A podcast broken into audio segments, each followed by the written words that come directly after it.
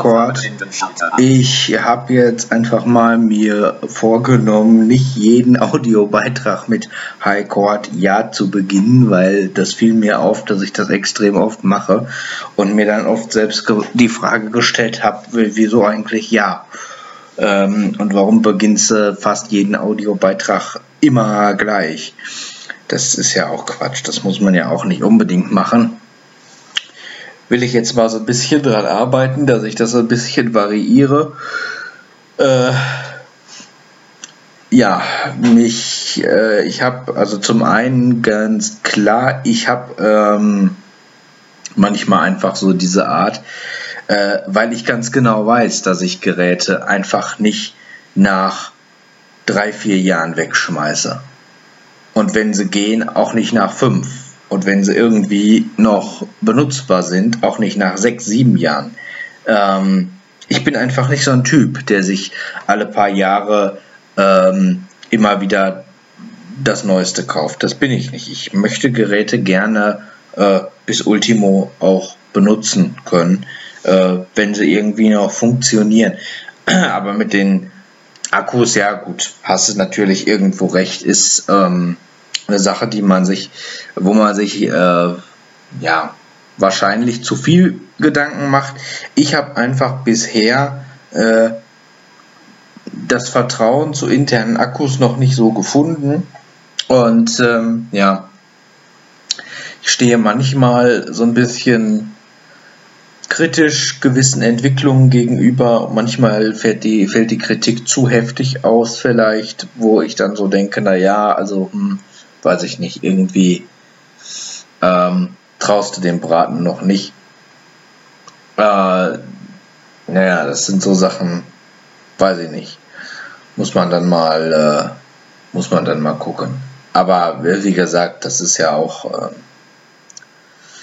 ja, muss man dann überlegen, wie, wie viel das Gerät gekostet hat. Wenn das jetzt in der äh, Preisklasse wie mein Notebook oder so wäre, Gut, da würde ich mir dann schon Gedanken machen, weil das würde ich ja schon ganz gerne äh, möglichst lange auch nutzen. Und äh, deswegen war mir da auch wichtig, dass man den Akku abnehmen kann und das gegebenenfalls noch über Netzteil oder einen ähm, äh, Universalakku oder so nutzen kann. Ähm, einfach aus Prinzip weil Computer werden bei mir nie weggeworfen. Wenn die irgendwie noch funktionieren, dann äh, kriegen die einen neuen Einsatzzweck oder aber sie werden tatsächlich weitergegeben ähm, oder dienen als Ersatzgerät oder was weiß ich, aber weggeworfen, also dass ich einen Computer richtig wegwerfen musste, äh, das mache ich wirklich nur, wenn er komplett Schrott ist und nichts mehr funktioniert und das dann auch nicht mehr nur noch am Strom hängt, sondern an wirklich grundsätzlichen Komponenten wie dem Mainboard oder so. Und das ist mir bisher noch nicht passiert. Äh, ganz klar bei kleinpreisigeren Sachen. Ähm, ja gut, da muss man sich überlegen, wie, inwiefern das mit den Gedanken ähm, so Zweck hat. Ähm, ja, eine Frage habe ich, eine grundsätzliche, nochmal betreffend Kopfhörer und Buchsen. Und zwar, ich weiß jetzt nicht, äh, wie viele An äh, Audioeingänge hat mein ähm, Notebook eigentlich? Hat das eine Buchse oder hat das zwei? Ich frage, weil mein Lenovo ähm, hat hier zwei Klinkenbuchsen. Äh, ich glaube zumindest, dass es Klinkenbuchsen sind. Und jetzt hast du ja gesagt, es ist ähm, egal, äh, hattest du ja mal gesagt, es ist eigentlich wurscht, egal wie die Buchsen beschriftet sind. Das sind heutzutage alles Kombi-Buchsen. Heißt das, dass ich die, ich sag mal, als, als Mikrofonbuchse deklarierte Buchse. Äh, die schaltet sich, ich, ich, weiß jetzt nicht, wie das bei dem ähm, Y570 ist, was ich hier habe. Die schaltet sich nicht automatisch um. Das heißt, äh, wenn ich da jetzt einen Kopfhörer anschließe, dann äh, fungiert nur eine Buchse als Kopfhörerbuchse und die andere als Mikrofonbuchse. Sollten das Kombibuchsen sein, kann ich denn in Windows manuell eigentlich Einfluss nehmen darauf, was diese Buchse jetzt ansteuert? Also, dass ich sie quasi umschalten kann von Mikrofon auf Kombi und andersrum bei Bedarf? Das würde mich mal interessieren, ob das geht. Ähm, oder ob das, ähm, ob das nicht funktioniert. Und äh, ja, wie gesagt, ich äh, weiß jetzt nicht genau, kannst ja vielleicht nochmal sagen oder gucken, äh, wie viele Audioanschlüsse mein Notebook jetzt hat. Ob das da eins ist oder zwei, äh, ob das einer ist oder zwei äh, Klinkenbestecker. Ich habe äh, bei den bisherigen Notebooks, glaube ich, immer nur einen Klinkenstecker gesehen. Das hier ist jetzt, also das Lenovo hier ist das erste, wo ich zwei Buchsen dran sehe. Aber da weiß ich jetzt nicht, das Lenovo ist ja vier Jahre alt, ob das äh, wirklich noch Kombi, äh, ob das wirklich schon Kombi-Buchsen sind. Ähm, ja, für den Fall, dass man sowas manuell umstellen kann, also es sind beides Rundbuchsen hier. Da so viel sehe ich. Das sind beides runde Buchsen und die sehen auch von außen zumindest äh, sehen die auch gleich aus. Kannst ja vielleicht mal sagen, ähm, ja, ob das äh, manuell umschaltbar ist oder nicht. Das würde mich mal interessieren.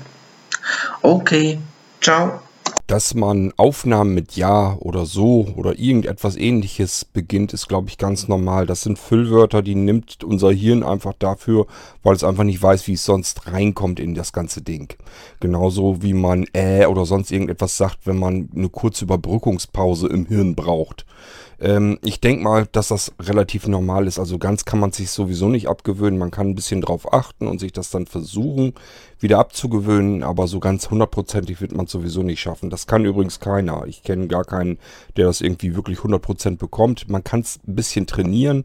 Dann funktioniert das ganz gut und fällt zumindest nicht mehr weiter auf. Aber ähm, wer da jetzt nicht die ganze Zeit trainiert, das Sprechen trainiert wirklich, der bedient sich natürlich auch solcher Füllwörter.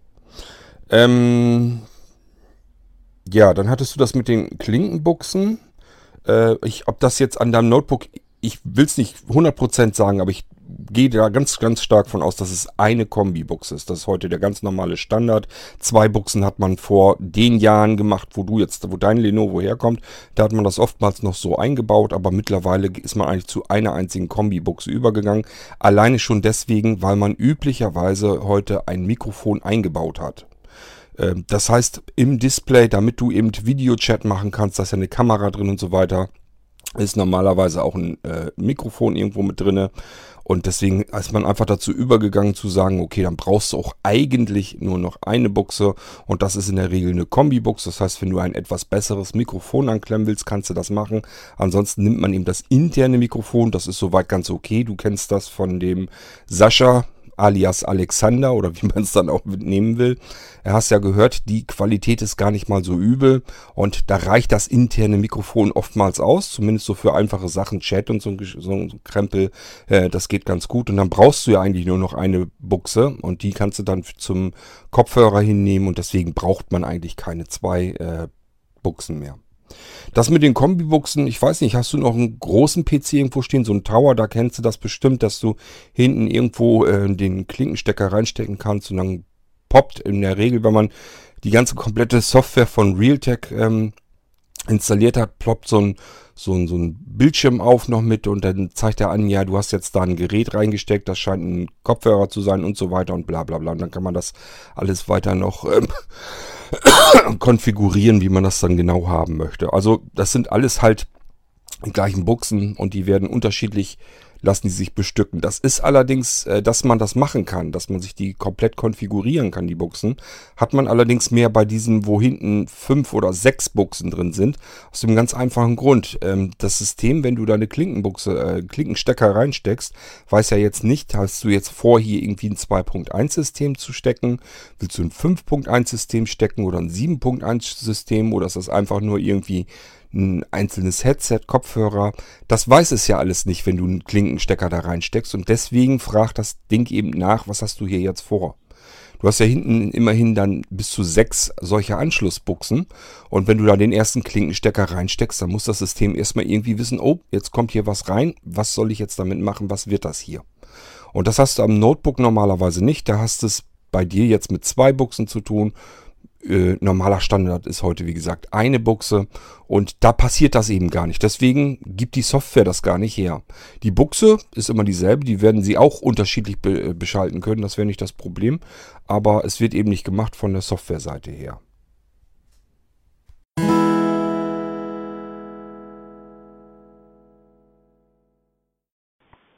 Hallo, Dennis hier mal wieder. Ja, ähm, so, äh, genau, ganz kurz zu meinem aktuellen Gesundheitsstand. Da kann ich sagen, dass ich insoweit jetzt schon mal wieder so ein bisschen am Computer basteln kann. Soweit lassen sich die Finger schon mal wieder gebrauchen. Ähm, ja, gut, ich muss ja jetzt keine Romane schreiben, sondern geht ja dann eher darum, äh, da mal so ein bisschen was zu bedienen, ein bisschen was auszuprobieren. Äh, vor allem muss ich ja nicht schnell arbeiten, also von daher, ähm, ja, das geht so weit jedenfalls schon mal wieder, dass man ein bisschen, bisschen wenigstens was machen kann. Ähm, ja, aber jetzt hat sich da noch eine Frage aufgetan, denn ich habe ähm, mir äh, das Easy Flash äh, jetzt da mal vorgenommen und ähm, habe mir gedacht, äh, schön wäre es ja, wenn man, äh, wie du Kurt das ja eigentlich auch schon vorhattest, ähm, eine Taste drücken kann und dann vollautomatisch ähm, zumindest ein Menü aufgeht, also dass vollautomatisch eine Sicherung erstellt wird. So wollte ich es mir erstmal noch nicht bauen, aber zumindest ein Menü aufgeht. Ähm, dass ich dann schon mal auswählen kann, was passieren soll. So, und dann wollte ich aber auch gleich sichern und aktivieren, äh, sichern und archivieren, so, ähm, genau, und äh, das geht ja aber nur mit dem Tool äh, Sicherung Exe im Backup-Ordner, äh, der ja auf Laufwerk D liegt. So, dann habe ich einfach mir mal das so ein bisschen angeguckt.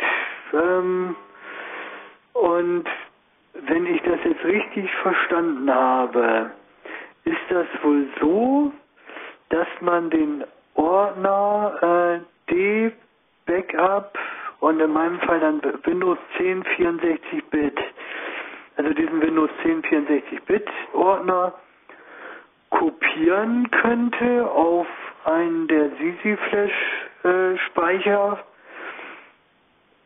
und dann ähm, noch diese bliziv.ini ähm, anpasst, also die, die Pfade, die da drin stehen. Und dann mit der Sicherung äh, auf dem Sisi Flash Speicher sozusagen auf diesen Speicher äh, ja einen Stand von der Platte C sichern kann. So, ich hoffe, du blickst durch. Ähm, die Frage ist jetzt einfach die, geht das so oder habe ich da jetzt noch irgendwas übersehen? Also ich, habe das jetzt hier gerade äh, auch laufen, soweit scheint er das ja wohl zu machen. Aber wichtig ist ja auch, dass nachher die Wiederherstellung ja auch dann so rum funktionieren würde. Ja, die Frage ist eben, ne, geht das so mal eben Ordner kopieren, Pfade anpassen und klappt? Oder kriege ich da vielleicht nachher ein Problem? Kann ja sein, dass du noch irgendwo anders noch Dateien verteilt hast und Einstellungen eingetragen, wer weiß wo, die ich jetzt gar nicht im Blick habe und äh, ich dann nachher ein böses Wunder erlebe. Ja, kannst du ja mal was dazu sagen, ob das so funktioniert, dass man einfach diesen Windows 10 Ordner kopiert auf die CC Flash Speicher, dann hätte ich ja schon mal eine einfache Maßnahme mit Sicherung und Archivierung. Alles klar. Bis denn. Ciao, ciao. Dennis, zuerst mal zu deiner gesundheitlichen Verfassung. Was ich ja überhaupt nicht begreifen kann, ist, warum du dich so auf deine Hände konzentrierst zum Tippen. Ähm, du hast eine Nase, damit kannst du auch auf den Tasten tippen. Und vor allen Dingen, wenn du das einübst und das relativ schnell kannst, da kommst du sogar mit ins Fernsehen, schätze ich mal. Wirst du ganz berühmt mit. Also ich würde an deiner Stelle mal versuchen, so ein bisschen zu üben und zu trainieren, dass du den Text so ähnlich flott, wie du jetzt mit den Fingern tippst, mit der Nase eingetippt bekommst. Wenn du das in einer bestimmten Geschwindigkeit irgendwann mal hinbekommst, du wirst berühmt, ich sage es dir. So, die Sisi-Taste, ähm, ja, das kommt dann irgendwann bloß äh, wie gesagt, das wird ein bisschen anders sein. Das wird nicht so sein, dass du einfach eine Taste drückst und der registriert das dann und macht das dann. Denn das würde bedeuten, ich müsste die Sisi-Laufwerke die ganze Zeit über mit einem Hintergrundprogramm ständig kontrollieren, ist das jetzt gedrückt oder ist das nicht gedrückt. Das wollte ich nicht so gern machen. Das frisst Ressourcen, weil du dann ja im Hintergrund ein Programm laufen hast, was beispielsweise so im 10-Sekunden-Rhythmus die ganzen Sisi-Laufwerke abchecken muss. Ist die, sind die jetzt ähm, online oder sind die offline? Das ist ja was, ich weiß nicht, also ich möchte das immer nicht haben, weil das immer Ressourcen frisst. Das ist immer wieder irgendeine zusätzliche weitere Funktion, die im Hintergrund ständig irgendwas prüfen muss und läuft und somit Ressourcen, also CPU-Power und so weiter braucht, obwohl man das Programm vielleicht nur alle paar Tage vielleicht mal braucht. Das ist so eine Sache, deswegen mag ich da nicht so richtig dran gehen. Ich würde das so nicht machen. Ähm, meine Idee ist vielmehr, dass ich einfach ein Programm laufen lasse. Das guckt, wenn du den Rechner startest, eben einmal nach, wann ist denn die letzte Sicherung auf welche Taste gemacht worden. Und wenn es dann feststellt, je nach Einstellung, aha, jetzt könnte man mal wieder eine Sicherung auf Taste 3 machen. Nur einmal eben prüfen beim Einschalten. Ähm, sagt es dann, also richtig mit Sprachausgabe, bitte drücke Taste 3, es ist wieder eine Sicherung fällig, irgendwie sowas ähnliches. Und dann drückst du eben eine Taste 3 und im Hintergrund wird das System auf Taste 3 gesichert.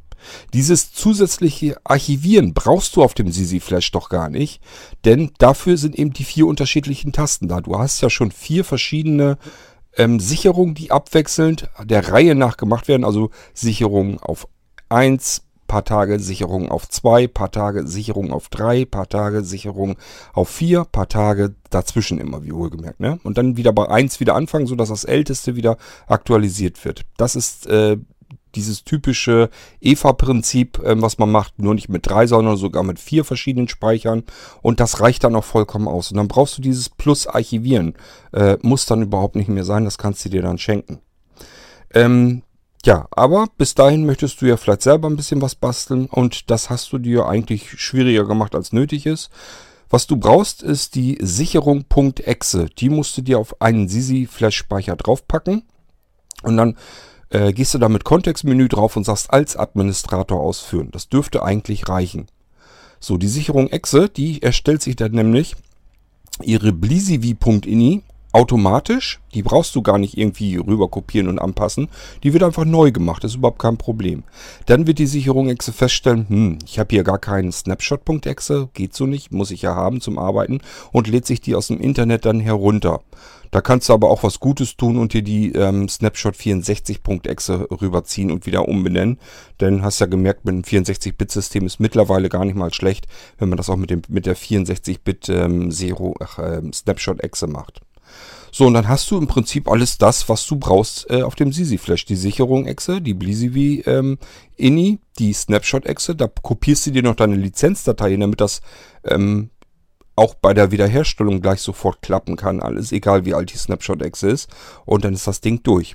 So, und die Wiederherstellung ähm, mit Snapshot kannst du bei dir ähm, ja wirklich mit Drive Snapshot machen. Es macht einfach keinen Sinn, äh, das mit der Wiederherstellung .exe zu machen. In deinem Fall, weil du kein ähm, Multi-Boot-System hast, sondern ein Single-System. Und äh, da hast du sowieso nicht großartig die Möglichkeit, anders zu arbeiten. Es sei denn ja mit der Molino vielleicht. Ähm, aber das kannst du am besten mit der Snapshot-Exe machen.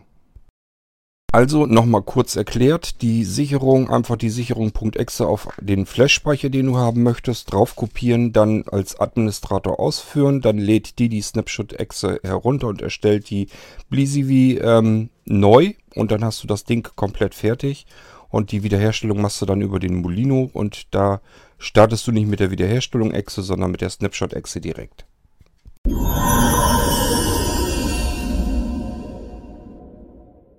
Nicht verfügbar. Aufnahme beenden. Alt. Hallo Kurt, ich wollte mich nochmal melden, weil ich mich ein bisschen wundere zu dem Programm. Bei Windows 10 gibt es eine super Sache Systeminformation. Ich wollte das mal vorführen. Kommt mal ruckzuck dran, wie viel noch auf der Festplatte ist. Ich fülle da aber nur einen Punkt voll äh, zu, weil da kann man noch viel, viel mehr ersehen. Ich wollte einfach mal zeigen, wie das geht als Alternative. Man drückt Windows-Taste. Startfenster. Cortana-Fenster. Ins Suchfeld Systeminfo eingeben. Systemsteuerung. Desktop APP. Systemsteuerung. Sy Systeminformationen. Desktop APP 1. Ergebnisse. Systeminformationen. Desktop APP 3 von 5. So. Systeminformationen. Dialogfeld. Baumansicht. Systemübersicht erweitert. Dann ähm, drückt man K für Komponenten. Komponenten reduziert 1 von 1, Ebene 1. So, dann wie eine Baumstruktur, Pfeil nach rechts, um die aufzumachen im Explorer. Erweitert. 0 Einträge. Dann Speicher. Speicher reduziert 1 von 1, Ebene 2. Muss man auch wieder Pfeil nach rechts. Erweitert. 0 Einträge. Laufwerke 1 von 1. Da sind die Laufwerke. Jetzt einmal Tab. List 1 Liste. So, jetzt muss ich mal Pfeil hoch und runter machen, dass er dann das erste wenigstens Laufwerk. liest. So. Beschreibung. Laufwerk. Wert. B. 1 von 44. So, jetzt kann ich die weiter anspringen. Gehe ich jetzt mir mal bis C. Laufwerk. Wert. C. 10 von 44. So, jetzt bin ich auf Laufwerk C. Jetzt drücke ich mal F. Freier Speicherplatz. Wert. 45,71 GB. 49 Milliarden 81 Millionen 806.848 Bytes. 15 von 44. So, jetzt habe ich den. Wenn will ich wissen, wie, ganz, wie groß der ganze Track ist, gehe ich jetzt mit Pfeiltasten nach oben. Größe. Wert. 100,00 GB. 107 Milliarden 376 Millionen 275.456 Bytes. 14 von 44. So, ich kann aber noch was anderes gucken. Und zwar wieder Umschalt-Tab. Baumansicht. Laufwerke 1 von 1, Ebene 3. Datenträger 1 von 1, Ebene 3. So, Datenträger kann ich hier zum Beispiel gucken. Dann drücke ich wieder Tab. Also ich, ich bin jetzt mit Umschalt-Tab wieder zurückgegangen, fall nach unten, da kommen die Datenträger. List 1 Liste.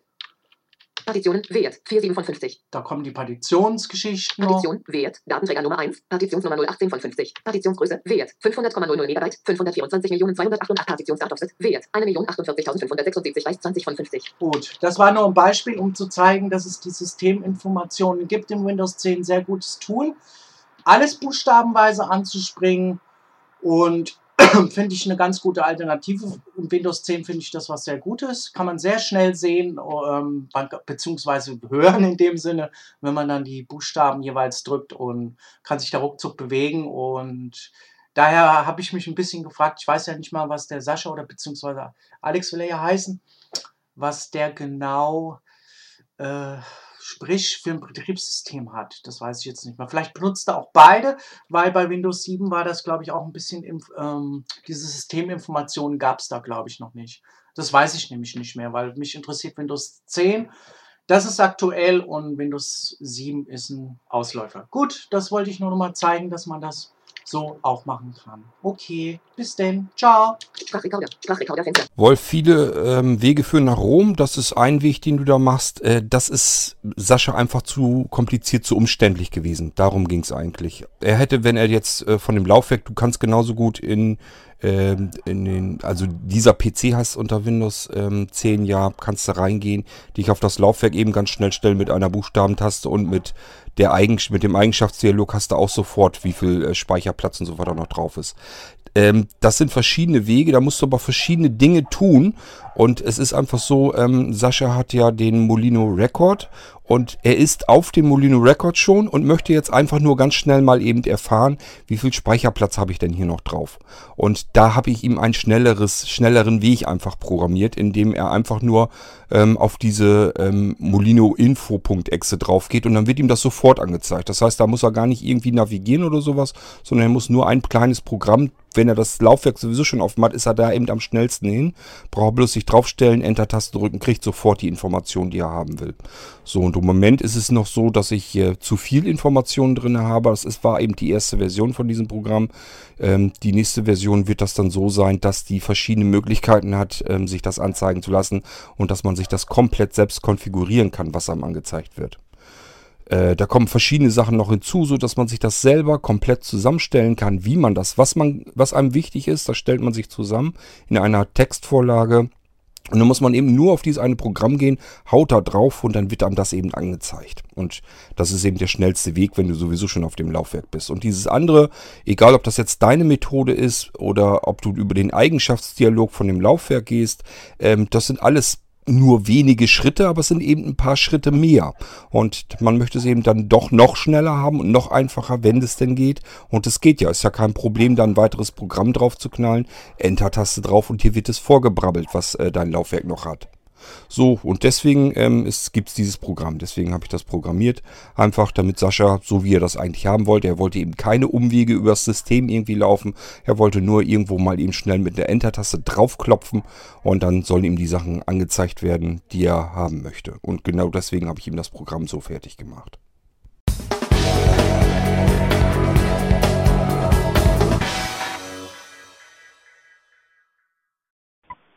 Hallo, ich bin's nochmal.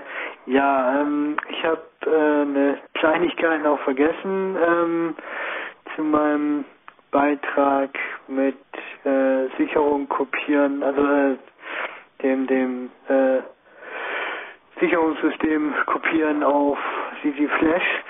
Und zwar ähm, gibt es ja das Tool äh, USB DLM. Das nennt sich ausgesprochen USB Drive Letter Manager. Äh, Cord, ich weiß nicht, ob du das vielleicht zufällig auch kennst. Äh, das Tool ist ja wirklich genial, was äh, an äh, was das angeht mit USB äh, also Laufwerksbuchstaben äh, zuweisen und ähm, Funktionen ausführen, wenn man das Gerät dann angeschlossen hat oder wieder äh, abzieht und so weiter und so fort. Also das kann eine ganze Menge. Ähm, das waren jetzt nur so zwei, drei kleine Funktionen. Es kann aber noch einiges mehr. Ähm, ja, auf jeden Fall äh, wollte ich mit dem Tool zusammen äh, das dann nämlich so regeln, dass äh, ich, wenn ich einen dieser CC Flash Speicher aktiviere, dann eben äh, USB-DLM das mitkriegt und dann eben die Sicherung.exe, die ich ja vorhin schon erwähnt hatte, äh, dann entsprechend startet, sodass ich dann eben das Menü zu sehen bekomme. Äh, genau, also soweit im Prinzip äh, funktioniert das ja auch. Also das USB-DLM da äh, den CC Flash erkennt und so weiter und so fort. Ähm, ja, und äh, ja, jetzt habe ich mich gerade ein bisschen verzettelt. also auf jeden Fall, ähm, genau, klappt das ja im Prinzip soweit. Ach so, genau, das äh, wollte ich nämlich deshalb machen, weil ähm, die Autoran-Inf, die ja auf den Sisi-Flash-Speichern äh, gespeichert sind, die ähm, wird ja von Windows 10 äh, nicht mehr selbstständig ausgeführt, eben aus Sicherheitsgründen. Das hattest du ja selbst auch schon mal erwähnt, dass das irgendwie äh, ja aus Sicherheitsgründen ja deaktiviert wurde. Naja, darum muss man das dann mit USB-DLM so ein bisschen nachpflegen. Aber wie gesagt, äh, das ist vielleicht nochmal ein Tipp auch an dich. Vielleicht könntest du ja mit dem USB-DLM auf den Blinzeln-Computern da zukünftig äh, noch was basteln. Äh, weil, wie gesagt, das ist einfach ein ganz tolles Tool.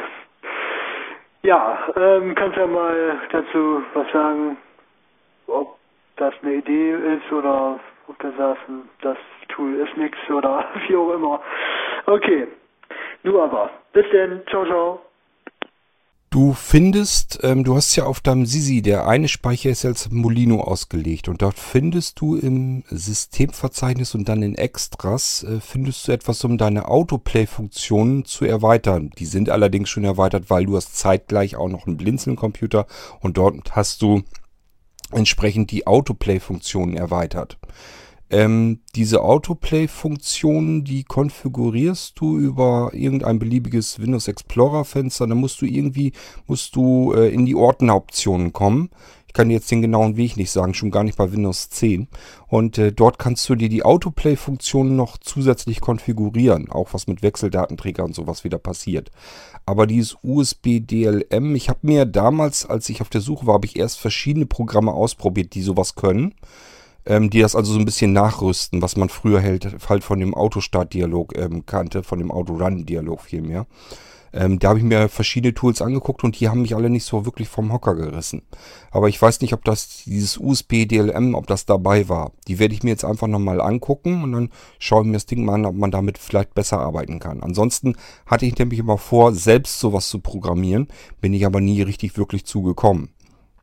Ähm, ich muss mal so ein bisschen gucken, ob das vielleicht was ist, wenn das so eine kleine Datei ist, die vielleicht sogar portabel ist oder so, warum nicht? Dann wäre die vielleicht gar nicht mal so übel und dann könnte ich das auch gleich standardseitig auf dem Blinzelrechner wieder mit einbauen so dass man diesen Autorun-Dialog vielleicht sogar wieder ähm, zum Laufen bekommt. Oder aber, wenn das Ding eine Molino-Echse findet, dass es die dann wenigstens startet, dass das alles in sich so ein bisschen wieder passt und ineinander greift. Dann brauche ich das nicht selber zu programmieren, brauche es bloß noch fertig einzurichten, so dass das auf den Blinzeln-Computern so mit drauf ist. Ist vielleicht eine gute Idee, ich schaue mir das dann mal an. Ich bin mir nicht mehr sicher, ob ich das damals auch mit erwischt habe, ist schon viele Jahre her, eben als das so anfing, das fing ja mit Windows 7 schon an, dass äh, Microsoft diese Autorun-Dialoge ähm, so ein bisschen deaktiviert hat. Und da musste ich mich damals schon drum kümmern, ob man irgendwie eine Alternative hat. Und da habe ich mir eben verschiedene solcher Programme eben angeguckt und das waren alles welche, die haben mir zu viel Ressourcen verbraten oder ähm, ja, liefen die ganze Zeit im Hintergrund unter Vollspeed. Und das hat mir alles nicht so gepasst. Also wenn, dann will ich so ein Ding nur eigentlich im Hintergrund laufen haben, wenn es äh, die Computerressourcen größtenteils wirklich komplett in Ruhe lässt, dass man es also gar nicht merkt, dass es im Hintergrund läuft. Dann ist das okay, darf also nicht viel Speicher verbrauchen, nicht viel Prozessorpower, dann wäre es okay und das hatten die damals nicht, die haben mir zu viel verpulvert und nur für so ein bisschen Spielerei, das sehe ich da nicht ein. Da gucke ich immer nach. Ähm, das ist meiner Meinung nach immer kein guter Deal, wenn das Ding die halbe Prozessorpower wegfrisst, nur damit es solchen Dödelkram mitmachen kann im Hintergrund. Aber, äh, Dankeschön für den Tipp. Ich gucke mir das Ding mal an.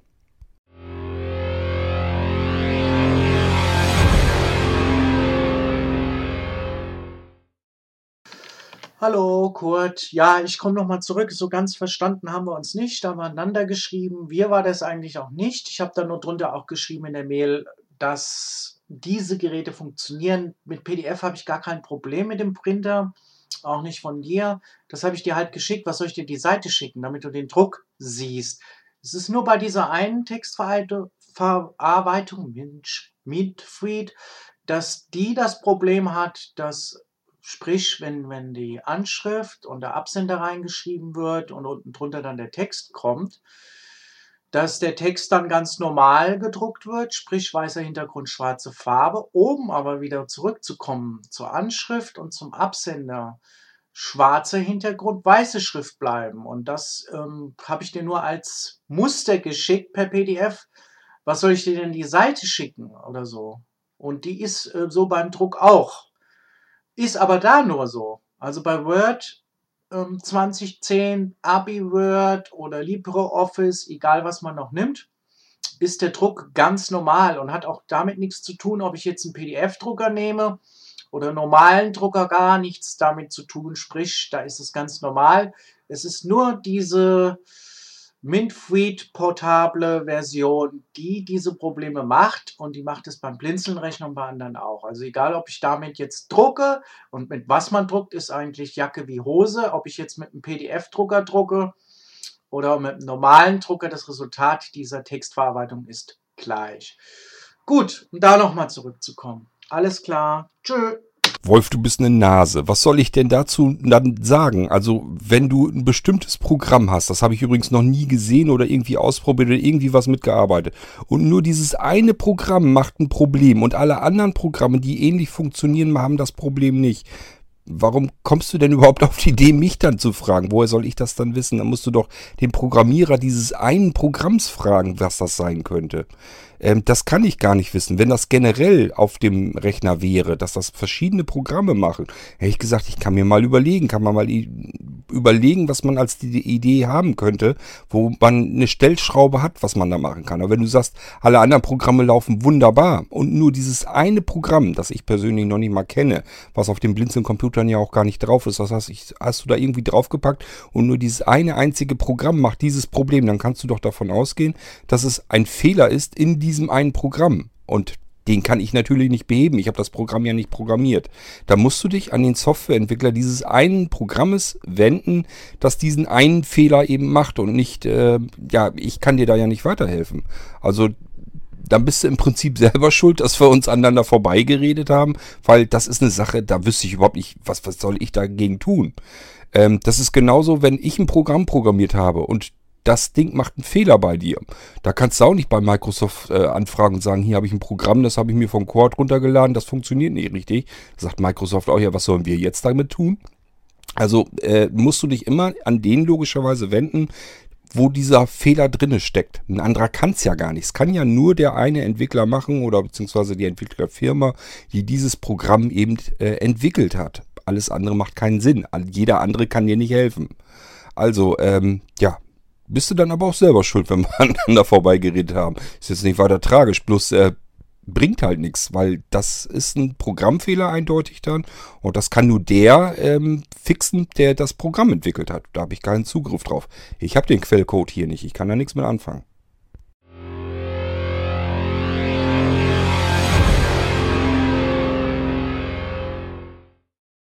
Der Ordner ist wieder abgeklappert, das heißt, eure Audiobeiträge für eine F-Folge, für eine Fragenfolge, die sind wieder vom Tisch. Haben wir wieder alles abgeklappert und somit können wir diese Folge hier wieder beenden. Es kann gut sein, ihr wisst ja, was im Moment hier los ist. Ähm, es kann gut sein, dass das jetzt die nächste Zeit ähm, so weitergeht. Das heißt, ähm, dass wir neue Irgendwas-Erfolgen regelmäßig zumindest dann nur noch dann haben, äh, wenn ihr mir Audiobeiträge schickt. Und dass wir dann im Moment jetzt sehr viel mehr F- und U-Folgen bekommen als andere Folgen, was einfach damit zusammenhängt, dass ich ansonsten äh, mich nicht großartig hier drum kümmern kann. Ich kann nicht ganz viel mehr machen. Habe euch das ja alles schon ein paar Mal erklärt, ähm, dass das im Moment jetzt äh, sich immer weiter zuspitzt. Und ähm, ja, ab September haben wir dann vielleicht wieder einen normalen Zustand. Normalerweise die Alternative wäre jetzt gewesen, ich hätte gesagt, so, jetzt macht äh, Irgendwasser für zwei oder drei Wochen Urlaub, gibt's jetzt gar keine Folgen mehr. Das wollte ich jetzt aber so nicht machen. Wir können ja die F- und U-Folgen zumindest, die kann ich ja noch nebenbei weiter mitmachen. Ähm, aber das andere muss ich so ein bisschen alles zurückschrauben. Im Moment fährt alles ein bisschen auf Sparflamme. Und äh, aber ich habe euch das ja schon mehrfach erklärt, muss ich jetzt nicht normal alles ausführen. So, damit lasst uns die F-Folge beenden und ich würde mal sagen, wir hören uns bald wieder in der nächsten Irgendwas-Folge. Ähm, schickt mir ruhig ordentlich wieder Audiobeiträge, dann habt ihr auch wieder neue Folgen im Irgendwasser. Und ansonsten würde ich sagen, macht's gut, bis zum nächsten Mal. Tschüss, euer Kurt Hagen.